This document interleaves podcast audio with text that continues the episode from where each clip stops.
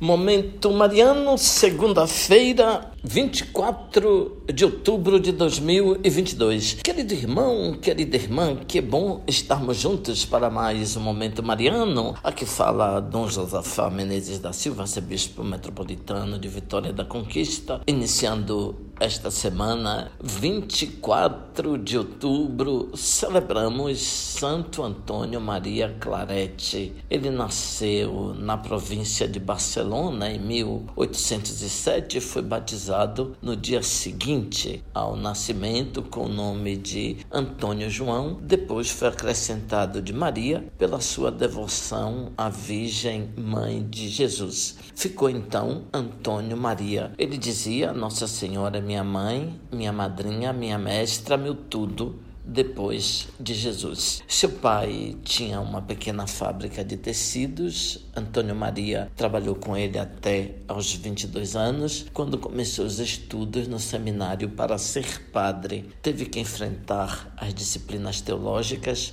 inclusive o latim, que aproveita ao homem ganhar o mundo inteiro e perder a sua vida. Que adianta o homem ganhar o mundo inteiro e perder a sua alma? Essa frase do Evangelho lhe cortava o coração. Vendo os progressos que fazia nos estudos e na espiritualidade, o bispo resolveu adiantar a sua ordenação, que aconteceu em 13 de junho de 1835. Foi mandado trabalhar na sua terra natal, mas o zelo sacerdotal não fazia com que ele ele se limitasse a uma pequena paróquia. Fez uma peregrinação a pé para Roma a fim de obter uma licença para ir pregar aos infiéis. O amor de Cristo me impulsiona. Quero salvar muitas almas. Tenho sede de derramar o meu sangue como Cristo, dizia, portanto, Santo Antônio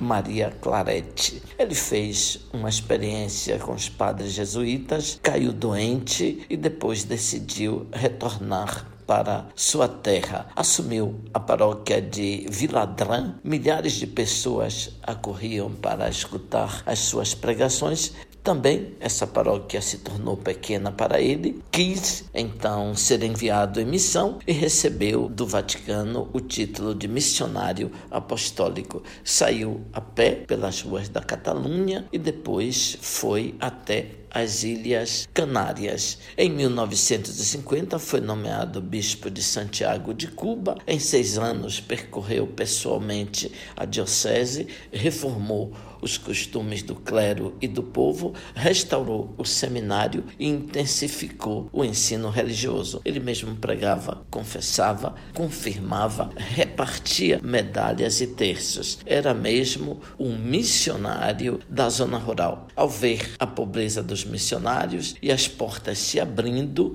Antônio Maria, com alguns amigos, fundou então a Congregação dos Filhos do Imaculado Coração de Maria Maria, conhecidos como claretianos. Com os amigos, o arcebispo então evangelizou milhares de pessoas, indo através de missões populares e de escritos que chegaram a 160 livros, sermões, cartas pastorais e opúsculos de vários textos. Participou muito ativamente do Concílio Vaticano I e, ao desviar-se de calúnias, retirou-se na França, onde continuou o seu apostolado até passar pela morte e chegar na glória em 24 de outubro de 1870.